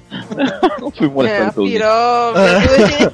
Você no meio da floresta, sentado na piroga do índio, o índio olhou pra você, você olhou pra ele. Bicho, mas tinha, uns momentos hilários mesmo. Tipo, os índios viviam querendo dinheiro, querendo dinheiro, porque eles, já, eles esses dois já tinham provado o gostinho da civilização. E a produtora às vezes liberava uma graninha pra eles. Eles iam na cidade e compravam calça jeans, tênis, camiseta, boné. Aí só como eu tava fotografando eles durante o dia todo, e os caras de tanga, né? E tinha uma mulher da produção que tava com, o filho dele, assim, de 6 anos, filho dela de 6, 7 anos. Quando foi de noite que a gente ia sair pra jantar, tava numa, numa pousada, os índios desceram todos de calça jeans, os tênis que eles tinham comprado. Aí o guri gritou assim: Olha, mãe, eles estão vestidos de humanos. Falando em roupas, senhor Pablo Peixoto, num episódio do Quatro Coisas, ao falar sobre o Super-Homem, o senhor teve o, a suprema cara de pau, vamos colocar assim, de realmente sair na rua com a cueca por cima da calça. Eu acho que isso configura o programa de índio Não, isso, procura, isso configura sem noção. Foi um protesto. Mico, Foi um né? protesto embasado. Então tinha todo um conceito por trás. Tá, além, além desse rapaz conceito que trabalha contigo, que tava por trás de você o tempo todo, qual era o motivo? É porque no último reboot da DC e no último e no próximo filme do Super-Homem tiraram a cueca do Super-Homem por cima da calça. O que é um absurdo, realmente. É um absurdo. E doeu? porque Será que doeu? Em, em Krypton, um todo mundo usa cueca por né? cima da É. calça. Em Krypton, todo mundo usa cueca por cima da calça. É moda lá. Ele é kryptoniano, então ele tem que trazer a moda pra Terra. E ele quer proibir ele de usar os, os costumes dele aqui. Então o que, que eu pensei? Se o super-homem fosse real, todo mundo ia usar cueca por cima da calça. A moda ia pegar aqui, porque ele é um, um ícone. Eu, pra provar que não tem nada demais, que a DC e a Warner estão exagerando, eu fiz uma- um, um passeio com a cueca por cima da calça pra provar que não tem nada demais. Não fui agredido, não fui ofendido. Eu recebi umas buzinadas, algumas propostas. Inclusive eu virei pro conceito, amigo meu, e falei assim, "Ô, conceito, tudo bem? Ele falou assim, porra, nunca vi mais gostoso. Não, cara, mas é sério, você realmente saiu de cueca no, no meio da rua? É sério isso? Saí, ué, tem, tem, tem que fazer o meu protesto. Que eu quero, eu quero agora obrigar o Warner a colocar uma trilha no DVD, no Blu-ray, que você vê o Super-Homem com a cueca digital. Esse é o plano. O, o que eu fico imaginando é que assim, pra você foi só apagação de mico. Mas pra pessoa que tava te filmando, te acompanhando pra te filmar, pra ele foi certamente o programa de índio. Se eu tivesse filmando cara, eu ia vestido de médico. Eu sou o chefe dele, então. Ah, Ele não pode fazer nada. Porra, então o programa de índio foi do cara mesmo, né? esse, esse foi mesmo. Posso puxar um outro programa de índio que eu odeio? jogue duro. Casa de praia com a galera. Porra, De carona é pior. Agora eu tinha falado. Eu concordo, eu concordo, eu concordo. Olha, Mário, eu, eu não vou lhe interromper, não, só vou falar que eu, eu evito. E esse ano eu fugi de um porque disseram que eram oito casais e uma casa com dois quartos e um banheiro. Eu fugi. Ah, Nossa senhora, e quantas crianças? Todos os casais tinham filhos. nunca mais eu faço isso. Nunca mais. Ou seja, nunca você já mais. já Já, eu prometi que eu nunca mais faço. Cara, mineiro, porra, mineiro faz de tudo pra ir pra praia, tá certo. Ah, adivinha onde? Tem uma chance. Guá termina Guarapari. Claro que é Guarapari. É aquele, aquilo que eu falei no início do, do- do programa. Que de carona é uma merda, porque você não consegue voltar. A rodoviária de Guarapari não sei nem onde fica, cara. E Guarapari é uma cidade que não tem. O Espírito Santo é uma cidade que não tem lei, não tem polícia, não tem nada. Então, Você tá repente. A única função do Espírito Santo é separar o Rio da Bahia, né? E, o- e o foda é que o programa de índio começa quando tá arrumando o carro pra, pra ir, né? Porque não cabe. Começa a entufar as coisas lá dentro e vai ventilador, e vai mala, e vai. Televisão. Depois, depois você imagina esse povo chegando na praia, né? A primeira coisa que sai do carro é aquela bola colorida, né? De tamanho gigante, né? Aquele colchão enrolado. Aquele colchonete fino, e bota no chão, e o chão tá cheio de areia, e o banheiro tá fedendo, e falta água, e resolvem fazer uma porra de um churrasco que leva o dia inteiro. Ah, meu Eu hoje evito muito ir pra qualquer lugar desse, assim. Já fui muito. Meus pais têm casa na praia. E todo verão aquela coisa, vai todo mundo pra lá e fica me chamando pra ir, eu não vou. Mayra gosta de ir, a gente vai às vezes no final de semana, mas é bate e volta. Eu não curto Não, mas bicho, assim, Eu, não, eu, eu- eu acho que eu moro em Salvador, eu moro de frente pra praia, eu não tenho por que ir pra um lugar pra curtir praia. Eu não entendo isso. Eu nem bicho. sequer curto praia, eu não gosto de praia, entendeu? Não tem essa, essa loucura. Mas o problema é assim, se você vai pra, pra casa de praia da sua família, menos mal. O problema é quando junta aqueles amigos e, e chama o amigo do amigo e começa a ter não sei quantas pessoas que você nunca viu lá dentro. Cada um com seus hábitos, cada um com sua coisa. galera, e- Tem quatro sempre o pessoas chato. cozinhando no fogão. Pois Tem um cara é. com violão. O cara com violão. Sempre tem um chato com violão. Tá que pariu, o cara com violão. Eu lembrei do Pastor Cleibon agora. E o pior não é o cara ter o violão, que ele só sabe tocar as mesmas músicas sempre, né, O velho? cara que toca Raul. Raul e É Legião. Raul e Legião. Raul Cara, Legião. depois de 10 minutos você quer bater no desgraçado com o violão, né? Sabe? Eu não acho tão ruim o violão. O problema é o violão com aquele repertório. É, porque ele só toca as mesmas coisas sempre, né? É incapaz de, de mudar isso. O violão não é o problema, né? O problema é o babaca que toca o violão, né? O problema não é nem tanto a Legião Urbana. O problema é quando o cara para e fala assim: agora eu vou tocar uma de minha autoria. Pô, aí é Ó, velho, eu vou confessar. Pera, você já fez isso, foi Ricardo? Não, eu já me enchi o saco de estar de, de, de tá com essa galera tocando violão. Toda vez que alguém encostava o violão pra pegar uma cerveja, alguma coisa assim, eu ia na cravelha do violão e assim, e afogava as cordas todinho. Nossa.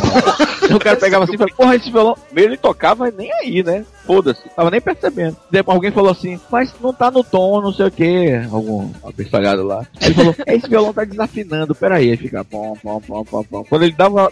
Distraía, eu, eu folgava tudo de novo. Filha da puta. O cara que tira o violão da sacola, guardado lá e vendo a viagem, né? Batendo pra caramba, pegou sol, pegou frio na serra, não sei o quê. O violão, claro, tá todo desafinado, né? Aí o maluco pega e começa a afinar o violão. Aí eu sempre vi e falo assim, cara, por que você não trouxe essa porra afinada de casa? Vai fazer afinar agora essa merda. Amigos, cara, amigos nos, nos fazem passar por cada coisa. Tem um presente aqui nessa gravação que ele tá convidado pra esse programa só pra ele contar essa história. Que um amigo uma vez fez com que ele operasse pintos. Não foi, Ricardo Ferro? Era um veterinário, amigo meu. veterinário. Amigão, hein? Conte a história, Ricardo Ferro. o veterinário judeu, pegou amigo seu, né? Verdade, a verdade é o seguinte, o cara não era veterinário, o cara era urologista. O, ca- o cara não era veterinário, o cara era rabino, né? Bicho, é o seguinte, é um programa de índio, eu não sei se foi pra mim não, mas foi um programa de índio pro cara, o operado. O dono do pinto certamente foi. É o seguinte, eu, eu treinava na, no clube do Remo no, no Pará, e era master natação. Pegando E- pintos? Não, nadando, porra. E um dos companheiros lá de tre- de treino lá era um. eu Não posso dizer o nome dele aqui, porque vai sujar a barra do cara. Era um médico urologista. Aí, um belo dia, a gente nadando, ele terminou o treinamento e falou: Ô Ricardinho, quer me ajudar numa operação? Eu quero, velho. Não, é uma, é uma cirurgia rápida, assim, você vai só com o meu assistente pra me passar pinça, gás. Eu, Rapaz, que porra é essa, bicho? Eu não tenho Passar experiência nenhuma. Passar Tá no médico. Aí eu, porra, bicho, aí, não, você vai lá comigo na, na, na clínica de fulano, que eu conhecia também. Eu digo que você é o doutor Ricardo, você entra lá, a enfermeira lhe dá as, a assessoria lá. Né? Ué, pô, eu tinha 20 e poucos anos, eu falei, bora, né? Bora ver essa novidade aí. Aí, bicho, entrei na clínica, ele apresentou, isso aqui é o doutor Ricardo. Eu, ah, tudo bem? Cara de moleque da porra. As, as enfermeiras, ah, pô, não, doutor Ricardo, por aqui. Aí bota aquele avental, vai lavar a mão com iodo, não sei o que. Aí eu abaixei a mão, a, a, a enfermeira, levante as mãos, doutor. Eu, ah, sim, claro, levantava as mãos. Todo misancine como se fosse médico de verdade. Cara, eu não sabia que nem que porra era que eu tava fazendo ali. Aí entra na sala de cirurgia, sala pequena, o cara tá lá deitado, com o pau lá pra fora. Todo, a enfermeira já tinha passado iodo, já tinha depilado o cara lá. Aí ele, ele me fala, é uma operação de vasectomia. Rapidinho, o paciente estava acordado ou não? Tava acordado, só que entre o paciente, entre a cabeça do paciente, a cabeça, cabeça crânio Ah. e o resto tinha, tinha, tipo uma, uma cortininha assim verde, tecido verde, pra ele ver a, a operação acontecendo. Ele tava sedado. assim. Porque entre a outra cabeça do paciente e a sua tinha o quê? Uns 10 centímetros de distância. Aí, aí. bicho, o cara, E diminuindo, né? aí o cara, bicho, o cara começa lá, faz o corte, aí corta uma veia, aí vem com cauterizador, que é um negócio, parece um bisturi, aí ele aperta com o pedal e dá um choque e queima.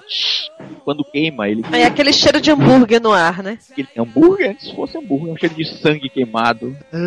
Aí vai subindo aquele cheiro de carne queimada e vai cauterizando, e vai cortando e vai cauterizando. Aí puxa lá o, o negócio do cara lá pra dar um nó, depois corta e cauteriza e fedor. E foi fazendo isso e ele dizendo, passa gás, aí eu dava gás assim, ele enxuga o sangue, enxugava o sangue, enfiava gás lá no meio do corte, botava gás, sopada de sangue, botava lá. Aí pegava outra gás com a pinça. Aí teve uma hora que ele virou e falou assim, Ricardo, mosquito. Aí eu falei, caralho, fudeu. Entrou um mosquito na sala, o cara tá aqui cortado, a- o mosquito vai infeccionar o cara, eu comecei a procurar um mosquito, né? Ele, Ricardo, mosquito, eu, caralho, eu olhando pra cima em volta, cadê, cadê? Ricardo, a pinça mosquito. Uma porra numa pinça chamada mosquito. Aí eu, ah, tá, sim, claro. Sem saber. Ele era médico, em teoria ele era o doutor Ricardo, né? E a enfermeira lá, olhando, que porra de doutor escroto é esse, né? Transformado agora. Aí, bicho, aconteceu o seguinte, eu não tenho fraqueza pra, pra negócio de sangue, corte, já socorri gente acidentada, tudo. Mas eu não sei porquê, eu comecei a ficar tonto com aquele cheiro. Eu usava óculos. Na O época, o cheiro óculos, de tinta Aí deixou tonto. Ah. eu, eu comecei a, a cambalear assim pra frente, pra trás. Aí ele virou pra mim e falou assim: Ricardo, você tá passando bem? E eu suava. Aí ele, enfermeira, enxuga aqui o suor do doutor Ricardo. Ela vinha enxugar, vai tirava meu óculos, botava o óculos, botava o óculos de novo em mim. Aí, bicho, eu comecei a passar mal mesmo, suar, começava a me ver tudo branco. Aí traz uma cadeira pro doutor Ricardo. Aí o amigo diz assim, velho, se eu tiver que largar o paciente pra cuidar de você, ele mata, hein? tá bem, velho? Não tá tudo bem. Bicho, eu sei que eu quase apago lá. E depois dessa ainda fui mais umas duas vezes auxiliar ele com Ou seja, você tomou gosto pela coisa. Bicho, uma vez o cara tinha uma doença venérea lá, que parecia um, uma couve-flor assim em volta do, do pau, e teve que cortar tudo, tirar e jogar fora, assim, sabe? Ah, Bicho, se isso não é programa de índio, quer dizer, não é porque você foi três vezes, então você realmente gostou da primeira vez, né? e foi assim que começou a sua longa história de pegar no pau dos outros, foi isso? Tem um caso de pau também. Ó, Todo mundo E tem uma história de pinto, né? Eu não sei se vocês já passaram por isso. Espermograma. nunca fiz, cara. Não. Espermograma eu conhecia só de seriado americano. E filme, né? Você vai lá, tem um filminho, tem um monte de revista, tem uma poltrona confortável. Vai. Aí eu fui, né? Ah. Cheguei lá, falei, opa! Chegando aí, pá, pá, pá. Fui lá na atendente, ela olhou pra Só mim. esse Aí você olha assim e faz aquela piadinha básica, né? Só esse patinho. Olha pro pote e fala, mas é Aí a preencher mulher da a recepção, a mulher da recepção me olhou de cima e embaixo, assim, né? Me deu aquele potinho, me olhou com aquela cara de javá, né? Eu todo feliz, o botei para punheteiro. Entrei, abri a porta, fechei a porta, tranquei. Olhei pra um lado, olhei pro outro, cara. Cadê a TV? Cadê a revista? Não tinha nada. É um banheiro. É um banheiro. É uma sala de espera. tinha uma caneta, bicho. Não tem nada, nem uma caneta. Você dá uma. Quem gosta de caneta, né? Não tem nada. É você e sua imaginação. Cara, aí fudeu. Na hora eu pensei, Não, aí não fudeu. smartphone, preciso dos seus poderes agora. Botei a mão no bolso, cadê o smartphone? Aí veio o flashback, eu lá em casa. Precisa de smartphone não. Vai ter filminho, vai ter revista. Corta. Eu de volta daquela sala cheia de azulejo, um banco igual aquele de sauna. E aí, amigo, tive que voltar, tive que pegar o moleque que eu comi em 92, 93. Porque foi foda, bicho. Foi foda. Tem um botãozinho pra chamar a enfermeira, não? Não, e aquele, Pior, né? Pior, aí levando o potinho uma enfermeira. aquela tensão de a mulher bater na porta e falar assim, porra, tá demorando pra caralho aí, velho. Acaba aí, meu filho. Acaba, tá difícil, tá difícil. melhorar. Destruir sua concentração completamente, né, cara? Aí quando eu Pior. consegui, fiquei todo feliz, né? Eu consegui e tal, abri, abri a porta lá, saí igual um maluco, dei a mão pra mulher cumprimentar, ela não quis cumprimentar, não sei. que não? Consegui, consegui e tal. Aí cheguei em casa, a mulher virou pra mim e falou assim: Como é que foi lá? Falei, porra, foi difícil, mas eu fiz o exame lá, vamos saber se, se eu tô realmente é, fértil e tal. Ela falou assim: Não, não precisa de exame, não, sabe por quê? Eu tô grávida. Porra. Sua filha da puta. Eu pensei que ela ia Eu fui fazer você aquela merda. Pior de tudo é se você devolve o potinho vazio, né, pra enfermeira, né? E fala, olha, isso nunca me aconteceu antes. é a primeira vez que isso me acontece. Ricardo tinha outra história de pinto. Qual era a sua história história de Não, pinto? rapaz, é o seguinte, é que eu tô vendo aqui na pauta, que eu não sei pra que você mandou isso pra gente, mas enfim, tem assim, eu passou férias na casa do amigo do amigo? E tu tem história de pinto com isso? Pera aí, rapaz, calma, eu vou contextualizar. Você foi brincar não de deturpa. pega-pega na casa do amigo do Não amigo, Ricardo não deturpa. É o seguinte, eu tenho um filho que mora no Pará. E Ok. aí, depois de alguns anos, eu fui visitá-lo. Depois de alguns anos aqui já, eu fui- vou visitar, vou viajar pra lá. Ele já tinha vindo aqui, eu vou viajar lá e vou ficar na cidade dele uma semana lá com ele. Depois a gente viaja. Aí um amigo meu falou assim: Olha, bicho, pra você não ter que ficar na casa da sua ex-mulher, tem um amigão meu, amigão meu, um jornalista amigão meu que tá morando nessa cidade pertinho do teu filho. Eu vou falar com ele pra você ficar na casa dele, ele é gente boa, você vai gostar pra caralho dele. Eu falei, "Ah, beleza, né? Tá bom. Aí ele me deu o telefone, falou com o cara, eu liguei, e aí, Clemente, beleza? Ele, beleza, rapaz, pode ficar lá em casa numa boa. Tá? "Ah, Você pode ficar lá em casa, porra, numa boa, sem problema nenhum, tal. O cara tinha sido vocalista de uma banda que eu gostava, tal, né? Só conheci ele de nome. Aí viajei, cheguei na lá com esse Clemente, quando eu cheguei pra me apresentar na casa do Clemente. Clemente era uma bichona, mas da voz grossa, bichona da voz grossa. Gente boa pra caralho. Mas enfim, Eu, eu ainda estou esperando em que momento vai chegar a história do pinto. Tô cada vez mais Cara, aí isso. é o seguinte, É botei de noite, quando ele casa for dormir, então. Calma, calma. Botei minhas coisas na- lá na casa dele e tal, fiquei num quarto, ele foi no outro. Aí passei o dia lá com meu filho, tá quando foi de noite, fui pra casa dele pra dormir. Aí ele pegou e falou o seguinte, Ricardo, o outro ventilador que tá aqui tá quebrado. Cara, parar vocês não é, é impossível você ficar dentro de casa sem um ventilador apontado pra você. Tem que ter um negócio ventilando sua cara. Ele falou, bicho, é o seguinte, só o ventilador, o outro ventilador pra você tá quebrado. Só tem o ventilador em casa. A gente vai dormir no mesmo quarto, eu boto esse ventilador grande circulando pra nós dois. Hum, Aí eu, aí eu, pô, Clemente aí dele, não, você dorme na cama, eu durmo nessa rede aqui do lado. Tá, tá bom, falou, né? Aí eu dormi, né, bicho? Calçadinho e tal, tô lá dormindo. Cinto, né? Calçadinho e cinto. aí o cara lá na rede dele, pessoal, eu não consigo dormir em rede, mas no Pará tem o costume da galera dormir em rede, eu não, eu não consigo fazer isso. Enfim, o cara tá lá dormindo e eu dormi. De manhã cedo, de amanhecendo tal, eu vou acordando, quando eu vou acordando, eu vejo que o que o Clemente tá balançando na rede, né? Se balançando na rede. Aí eu fiquei quieto assim, acordado, mas de olho fechado ainda, e de repente eu tô, aquela penumbra, o dia nascendo, o Clemente na rede, assim, a dois metros de mim na rede, aí eu começo a ouvir. Caralho! Porra. Que troço tenso, bicho. Aí eu, puta merda, não é o que eu tô pensando, não é o que eu tô de cara lá na rede. E aí, aí você acorda, Zé Zivinho, de que tá dormindo. Cara, eu fingi que todo fingi que todo dormindo nessa porra, eu suava frio. Caralho, o cara tá se matando. Caralho, eu fiquei quieto, esperei esse cara levantar. Aí ele ficou lá, daqui a pouco soube assim. Aí ele levantou, foi no banheiro. Quando ele voltou pro quarto, já tava na sala. Aí, Clemente, beleza? Bom dia, bom dia tal. Cara, eu tenho muito medo dos seus amigos Ricardo Ferro. Sério, bicho. De verdade, de verdade. Um deles leva ele pra operar pinto. O outro bate punheta do lado dele. Caralho, velho. Assim, é difícil ser teu amigo, né?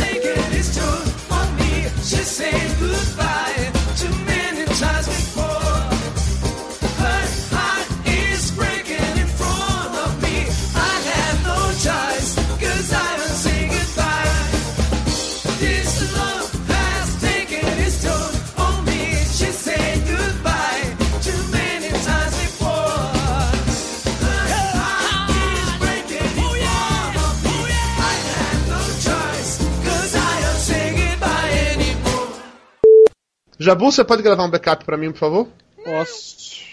Que na falta do Lúcio. o- Jabu já gravou uma vez um papo de gordo só pra gravar o backup. Foda, né? Vamos pra roxear, né? Foi, foi usado. Mas pelo menos a gente falou na cara, né? Eu só queria Tapioca. lembrar vocês que eu acordo às 5 da manhã.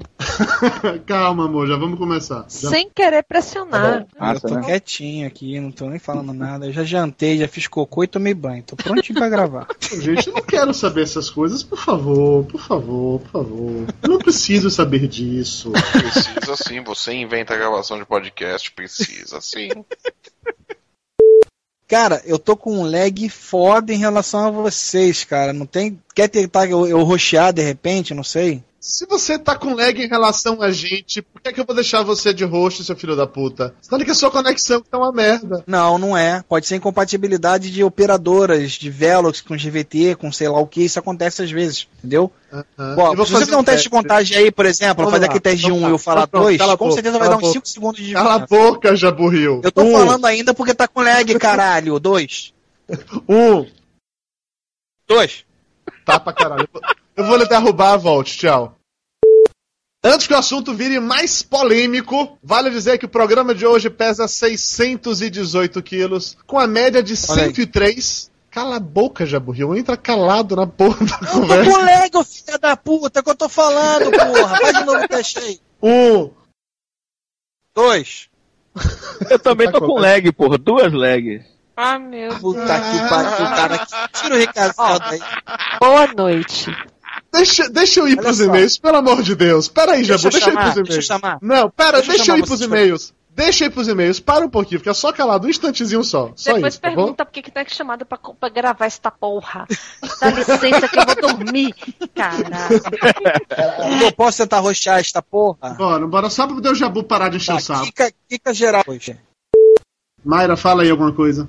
Alguma coisa. Estou eu aqui falando alguma coisa para Dudu parar de encher o saco. Flávio, sua vez. Alguma coisa, estou aqui falando alguma coisa, Tá bom, porque Flávio. alguma coisa eu tenho que falar, porque o saco já está bem cheio. Ricardo Ferro. Ricardo Ferro. Três já burril. Já tá no três. Ricardo, você tá ouvindo normal? Quem tá com lag agora é Tô, pô, Ricardo. tô falando aqui, tá me ouvindo não? Quem tá com lag agora é Tá Ricardo. com lagzinho. Ricardo, um. Mas ele já tava com lag Tá me também. ouvindo? Peraí. Tá me Ricardo, ouvindo? Dois. Um. Oi, tá me ouvindo? Tá com lag enorme, Nossa Ricardo Ferro. Alô? É Mas pra ele- falar dois, Mas ele Ricardo também já tava com lag, um. cara. Não, não fa- tava não, Vocês estão me ouvindo ou não, caralho? Tô lhe ouvindo, você só tá com lag de aí uns um, 5 fala minutos, mais ou menos. Jabu Rio, você tá ouvindo normal? Um. Fala um aí, porra. Fala oi, tá falando pra falar um, caralho. Dois. Fala um. Alguém fale um, por favor. Porra, fica Deus. quieto todo mundo. Todo mundo Gente, quietinho. eu tenho que dormir. fala um, Eu tenho um trabalho amanhã. quietinho. Fala um, Quietinho, por favor. Quieto, Ricardo Ferro. Um. Dois. Tá com lag. Jabu, sua vez. Um. Dois. Não resolveu porra nenhuma, Jabu. E agora você, além de você estar com lag, você deixou o Ricardo Ferro com lag. Eu vou voltar a ficar de roxo. Tá foda, maluco. O lag tá muito foda de. Tá- tô muito atrasado, não tem como eu interagir com vocês dessa forma. Então, fala. Não, não sei, cara. É isso que eu ia falar. Então, tchau. Era isso que eu queria falar. Achei que você ia compartilhar alguma coisa. Então tá bom. Então, silêncio de novo, Jabu. Beleza, tchau. Não, eu- pera aí, é isso que eu tô falando. Eu vou- é melhor ficar de fora dessa porra, cara, e gravar em outro. Não tá dando. Já Acabou, você Grava ouviu, ouviu o momento cultural? Ouviu Já acabou o momento cultural pra você? Oi? Acabou agora, Porra. né? Doutor, eu sei lá, cara, eu acho que pra, pra qualidade ficar legal, cara, é melhor tu me arrancar dessa porra lá, e participar de um outro, cara. Outro dia eu lhe chamo pra gravar comigo. Viu? No colinho. Me devendo uma ainda, tá me devendo uma ainda, porra. Porra nenhuma. Tchau. Vou lhe derrubar. Diga boa noite, Jabu. Boa noite, tchau.